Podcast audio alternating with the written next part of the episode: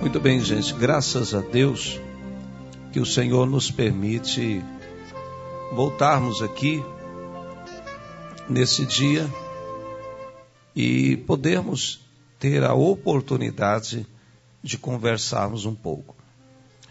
Hoje é o dia que nós procuramos meditar um pouco, com calma, com tranquilidade, a respeito desse tema tão importante que faz parte da nossa vida, que é o casamento. Porque eu não sei o que que você pensa a esse respeito.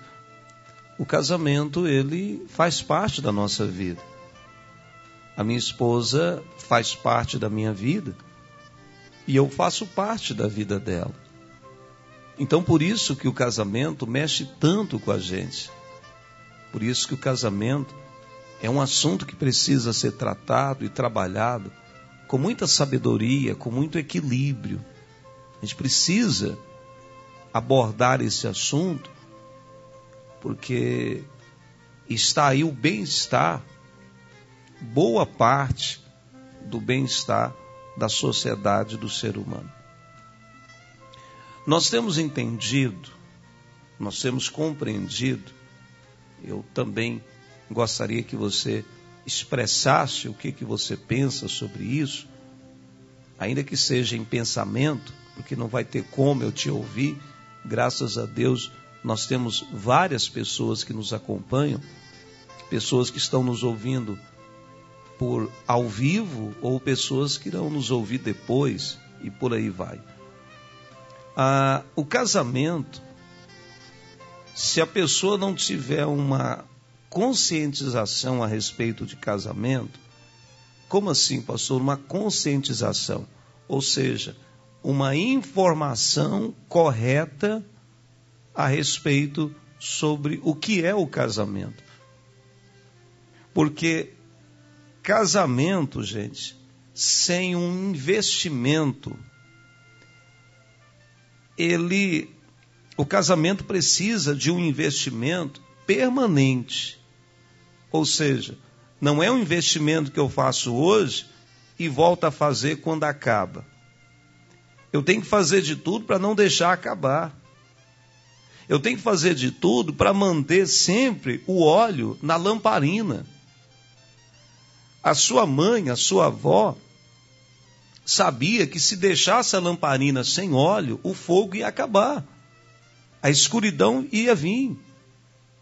Então o casamento é um investimento constante. Porque quando não há investimento permanente, o casamento vai ficando o que, pastor? Doente. Isso é fato. A pessoa que não se alimenta bem, ela vai ficando fraca. Lembra quando a sua mãe dava para você biotônico fontoura? Lembra quando a sua mãe dava para você aquele, aquele, aquele remédio ou aquele produto que tinha um homem carregando um peixe nas costas, aquilo era ruim demais da conta. Nem sei se ainda vende aquilo. Deus me livre daquilo. Mas a gente bebia. A gente cresceu dizendo assim, nossos pais dizendo assim: tem que comer feijão para ficar forte. E a gente comia feijão com farinha. A gente acreditava que se a gente se alimentasse com algumas coisas, a gente ficaria forte. Será que o espinafre realmente dá força, fortalece os músculos, ou é só uma ironia da vida? Porque o Popeye, ele se alimentava de espinafre e ficava forte. E aí ele conseguia salvar a Olívia. Socorro, Popeye! Ele conseguia salvar a fraca Olívia das mãos do terrível Brutus. Mas ele se alimentava de espinafre. O nosso casamento precisa se alimentar da palavra de Deus, precisa se fortalecer em Deus para ficar forte, para ficar firme. Esse investimento, vem comigo aqui, vamos conversar. Nós estamos conversando, pode ser? Que bom. Então vamos continuar conversando tranquilo. Pastor, como assim, pastor Edilson? Me, me explique a respeito dessa questão de investimento. É tranquilo, gente.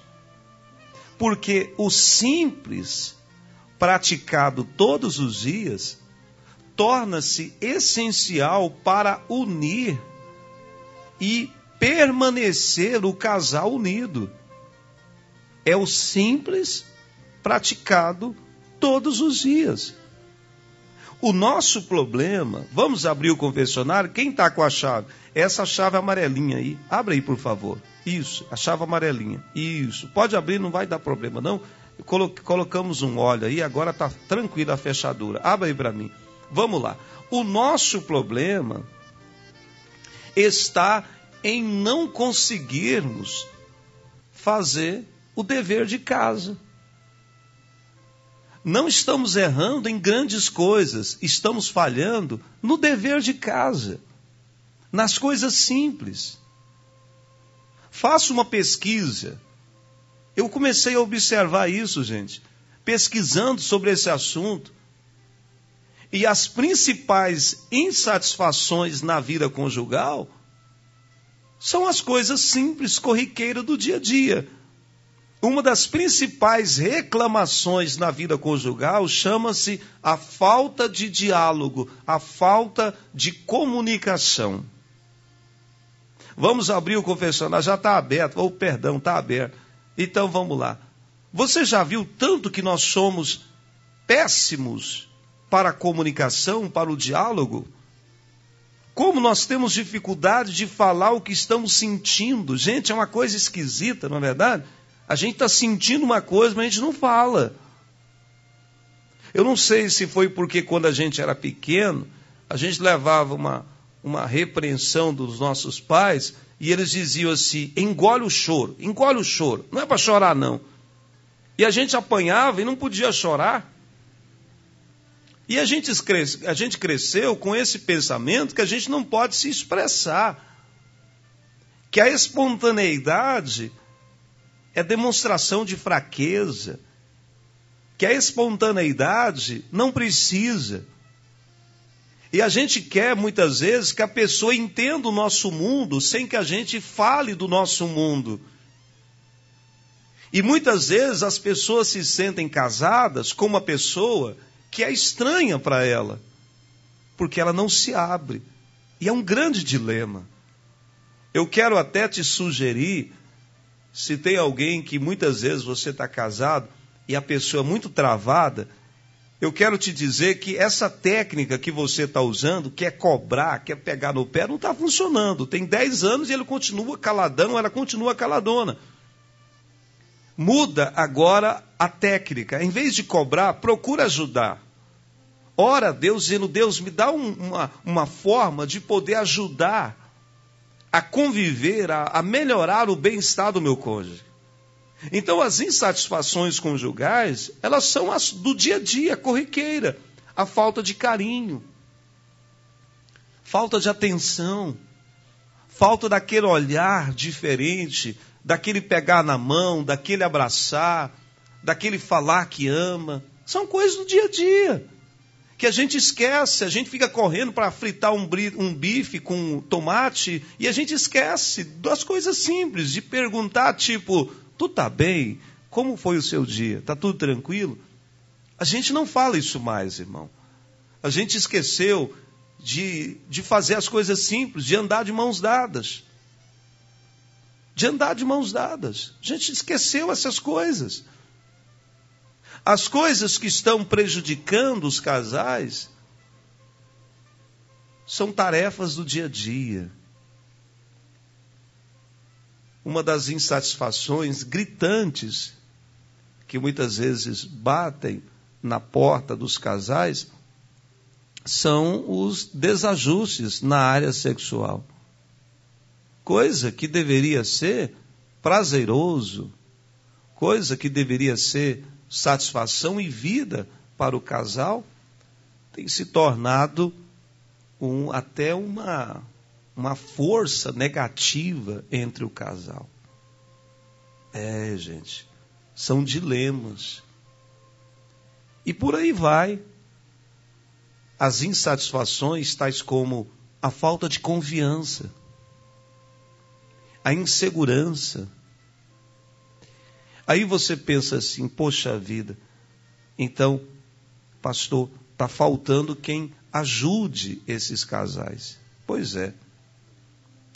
Mas, se você tem um outro olhar, você vai perceber que nunca na história nós tivemos tanta instrução sobre casamento como temos hoje. Hoje você qualquer assunto que você tiver passando no casamento, se você pesquisar na internet, você vai ter lá uma informação. Você pode procurar o seu pastor, que ele vai ter uma palavra ou uma oração por você. Talvez ele não é um expert em relacionamento, mas ele tem oração, que é importante. E se o caso agravar, você tem profissionais que têm toda uma desenvoltura para conselho, para é, orientar você sobre esse ponto. Então, o que está faltando hoje não, é, não são os conselheiros conjugais. Eu acredito que não é. O que está faltando é a pessoa ouvir e praticar. Tiago, no capítulo 1, no versículo 22 das, do seu livro, ele diz: Olha, você não pode ser somente um ouvinte, mas você tem que ser praticante. Quantas vezes nós já ouvimos falar assim, Fulano entra no ouvido e sai no outro? Nós ouvimos a instrução e a gente faz tudo errado, cara. A gente ouve uma instrução, uma direção e vai para onde o nosso nariz está apontando. A gente vai para onde a gente acha que está certo, e a gente acha que está certo, sempre nós estamos certos. O amor, gente, o amor, ele tem uma linguagem simples, tranquila, leve.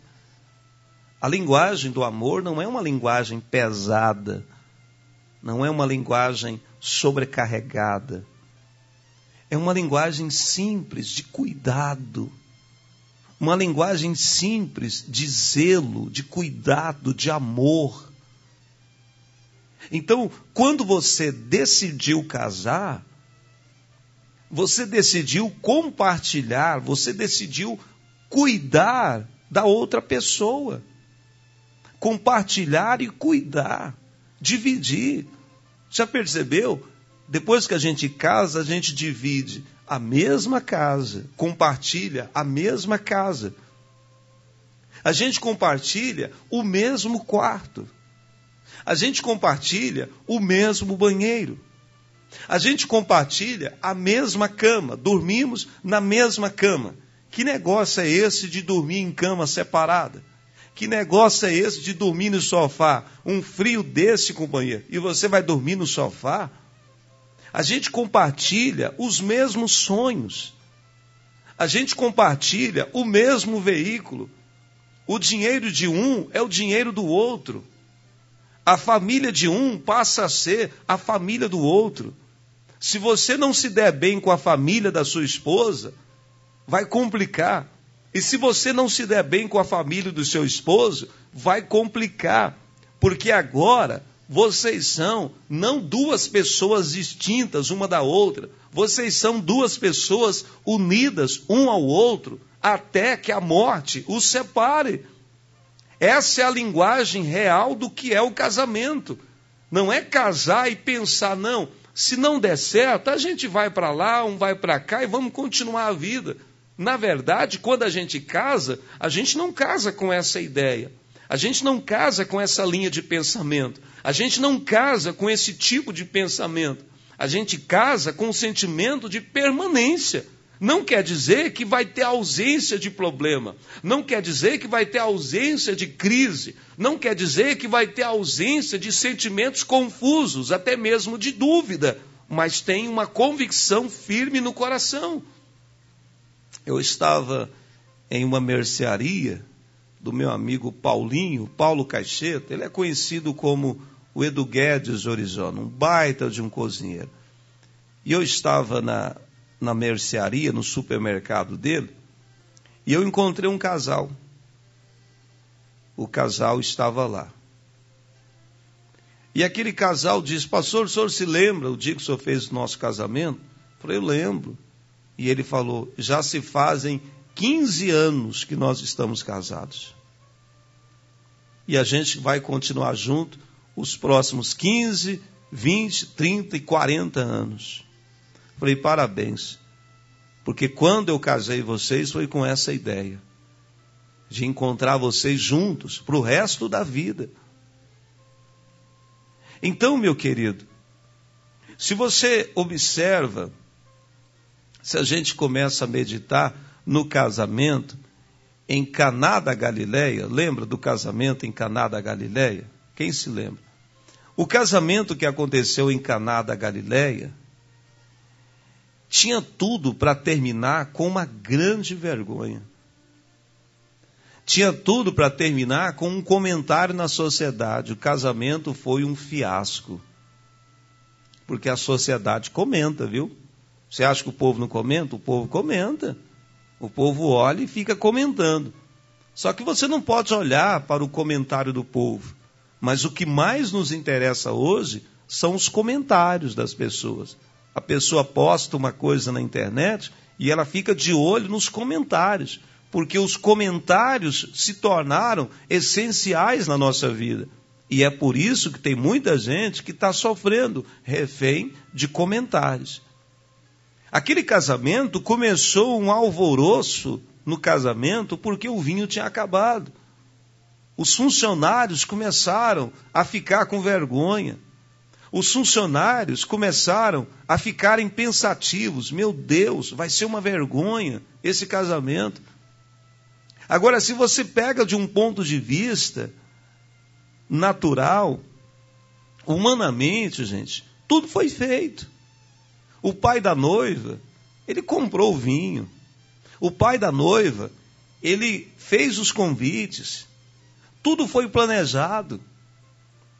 Quando a gente casa, a gente planeja que dê tudo certo. Aí, em alguns casos, acontecem, gente, um acidente no percurso. Alguma coisa acontece que a gente nunca imaginou que poderia acontecer. A pessoa está tranquila, de repente descobre o quê? Uma traição. A pessoa está tranquila, de repente ela descobre que o marido tem um vício. A pessoa está tranquila, de repente ele olha para a esposa e não é aquilo que ele gostaria que fosse. Algo que ele não conseguiu controlar. Porque tem coisas que acontecem que você não consegue controlar, gente. É aí que entra, meu irmão. É aí que entra a importância da fé no casamento. É aí que entra a importância da fé quando algo dá errado. Porque planejamos um ótimo relacionamento, um ótimo casamento, mas no meio do dia a dia, algo pode acontecer que a gente não consegue entender. Pode acontecer alguns momentos que a gente não vai conseguir entender, mas não significa que você precisa o quê, gente? Romper. Agora, a palavra do inimigo é que quando alguma coisa ruim acontece, que não estava na sua programação, a primeira ideia que vem na mente é separar. E muitas vezes vem gente de fora e diz assim: você tem que separar mesmo dessa mulher, você tem que separar mesmo desse homem. Só que a pessoa, ela não teve uma revelação de Deus, não teve uma direção de Deus. Ela está falando por aquilo que está acontecendo. Porque se você for pautar o seu casamento por aquilo que está acontecendo, você vai dizer: nós temos que romper, porque não dá mais. Porque da forma que nós estamos vivendo, não dá mais.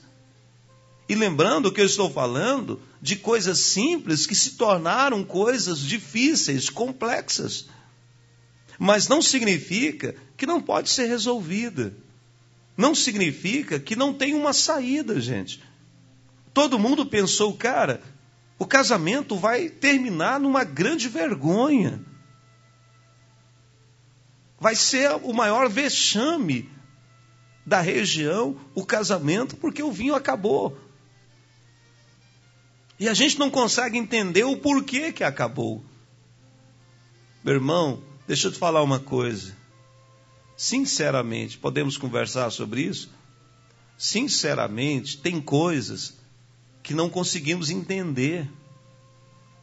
Tem hora que a gente não entende nem a nós mesmos. Quem dirá a pessoa com quem nós estamos casados? Tem dia que você não consegue entender nem como você está. Então é, é, é real, meu irmão, que tem dia que vai haver alguns choques de ideia. Tem dia que haverá alguns distúrbios de planos. Mas o que, que eu estou batendo na tecla? É que muitas vezes, quando há um distúrbio ou uma falha na comunicação, na atenção, naquilo que poderia ser resolvido e não foi resolvido, logo se vem aquela ideia, que eu acredito que é uma ideia da serpente, que dá o checkmate. Você precisa acabar o seu casamento. Seu casamento não tem mais solução. Não tem mais jeito.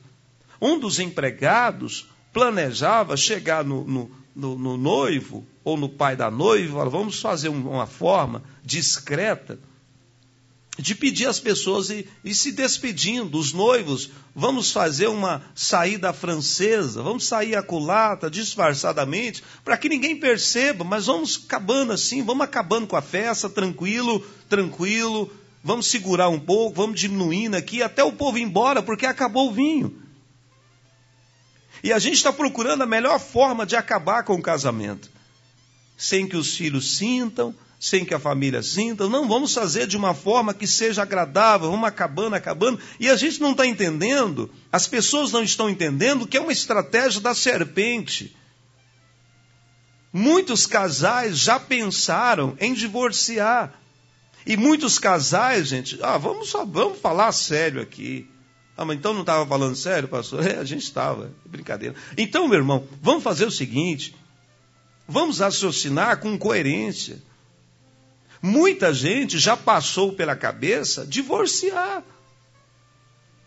Ele não divorciou porque ele não encontrou uma forma de minimizar a dor. E ele não divorciou por causa da dor do divórcio. O divórcio, meu irmão, traz uma dor muito grande. Não tenta experimentar isso não. Você vai ver a dor que é a dor do divórcio. Ah, não estou nem aí e vou embora e vou seguir a vida. Você não tem ideia da dor contínua que é um divórcio. Isso não é brincadeira, gente. Isso é sério. Eu falo porque eu acompanho isso, gente. Mais de 20 anos lidando com seres humanos, eu, eu entendo, eu sei o que, que é isso. É uma dor muito grande. Naquele momento, um dos empregados talvez pensou, cara, vamos acabando assim sem que ninguém perceba. E é um mal escondido. Você não está percebendo, mas muitas vezes o casamento está esfriando, está acabando, está acabando, está acabando. A gente nem percebe. A gente nem percebe, mas está acabando. Você coloca uma vasilha com uma água e de repente a água vai evaporando. Eu tenho um aquário que eu tenho três peixes, não, quatro peixes. São todos laranjados, bonitinhos, três peixinhos. Depois eu vou te mandar uma foto deles. A gente enche o aquário e no dia a gente vai percebendo que a água vai baixando. Não tem vazamento, não tem rachadura, não, o chão não fica molhado. A água vai sumindo, vai sumindo, vai sumindo. Sem a gente perceber. E é o que muitas vezes acontece. As pessoas não perceberam, gente, as pessoas não perceberam, meus amigos, que o vinho estava acabando. Elas só foram notar quando o vinho acabou. Somente quando o vinho acabou que elas foram dar o grito. Você não precisa esperar o vinho acabar para você chamar Jesus para o seu casamento. Se você perceber que o vinho está acabando, já chama Jesus. Se você perceber que você está impaciente dentro de casa, que vocês estão distantes um do outro, que vocês estão cansados, que as tarefas da casa está cansando a sua esposa. Porque quem tem que perceber isso também é o homem.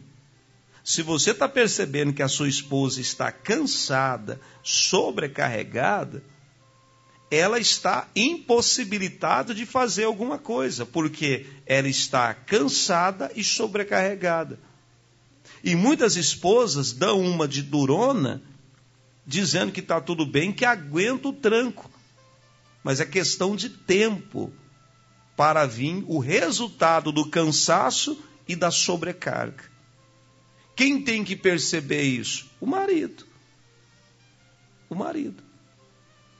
Ele que tem que perceber isso. Porque ele é o cabeça da casa. Ou não é? Ele é que tem que perceber isso. Por isso que ele tem que estar em muita oração. Mas nós vivemos um dilema que a sensibilidade para a oração, em muitos casos, é mais do público feminino do que do público masculino. E não deveria ser assim. Não deveria ser assim. Mas em muitos casos, infelizmente, é assim. Nós precisamos entender, e continuo o meu esboço aqui, eu gostaria muito de continuar conversando com você tranquilo, sem apavorar, porque em muitos casos que estão sendo vivenciados dentro de casa, é o resultado de acúmulos de situações vividas e situações também vivenciadas ao longo da vida. Pastor, explica, por favor, isto melhor para mim. Eu explico nós temos a tendência de trazer não somente móveis para dentro das nossas casas, para os nossos casamentos, mas nós temos a tendência de trazer bagagens traumatizadas e erradas do nosso passado. E aí que vem o dilema, nós não aceitamos que essas bagagens sejam trabalhadas ou sejam tratadas. Porque tem coisas que não são erradas, elas estão mal posicionadas. Tem sentimentos que nós temos e trazemos para o casamento que não são errados. Sentimentos de zelo, a mulher é extremamente zelosa com a casa, ela quer cuidar de tudo limpinho e tudo. Não é errado. Mas a partir do momento que está manifestando de forma errada, esse sentimento certo precisa ser tratado, porque a cobrança dela por ordem e limpeza dentro de casa está sobrecarregando a, a, vida de todo mundo. O marido não tem liberdade na própria casa, ele chega, a mulher passa álcool nele, dá um banho de álcool nele, a mulher já grita, já não gosta que mexe, fica brava e não sei o quê. Já está a sua, o seu cuidado já está virando uma prisão para o marido. Ele não tem mais sossego dentro de casa. É uma bagagem certa que está sendo manifestada da maneira errada. É preciso corrigir esse ponto. Você está entendendo o que eu estou te dizendo? Fala comigo, sim ou não? Está entendendo? Porque eu faço o programa aqui, gente, como se a gente estivesse conversando, um bate-papo de mesa, está entendendo? Fala comigo, deixa eu falar sozinho, não. Isso, obrigado por balançar a cabeça. Vamos balançar a cabeça, gente. Você está entendendo, meu filho? Pastor, está na hora de terminar, pastor. Mas não é possível, rapaz. Tem hora que eu penso que dá vontade de começar a pregar oito, aí fica muito grande a pregação, mas dá hora que dá vontade de começar oito, porque a hora que está ficando bom, gente tem que parar. Esse ponto aqui, gente, é importante. Trazemos não somente móveis para o casamento, mas bagagens erradas do passado e não aceitamos sermos tratados eu preciso realmente terminar. Então vamos orar. Senhor, muito obrigado por esse momento. Muito obrigado por estar falando conosco. Continue, Senhor, nos inspirando de acordo com a tua vontade, que é boa, perfeita e agradável. Senhor, trabalhe em nosso coração, trabalhe em nossa alma, trabalhe em nosso ser, que a nossa vida seja mudada moldada e trabalhada pelo Espírito Santo de Deus. Nós oramos e declaramos a bênção, declaramos a paz, que possamos continuar vivendo em tua presença em todo o tempo, em todos os momentos. Abençoe cada casal em nome de Jesus. Amém e graças a Deus. Que Deus abençoe você. Pastor, eu gostaria de receber o áudio dessa ministração. 649 9957 9820. Está disponível também no Spotify as ministrações aqui do programa Pela Fé. Só você ir lá no Spotify e digitar o meu nome. Deus abençoe você. Um forte abraço.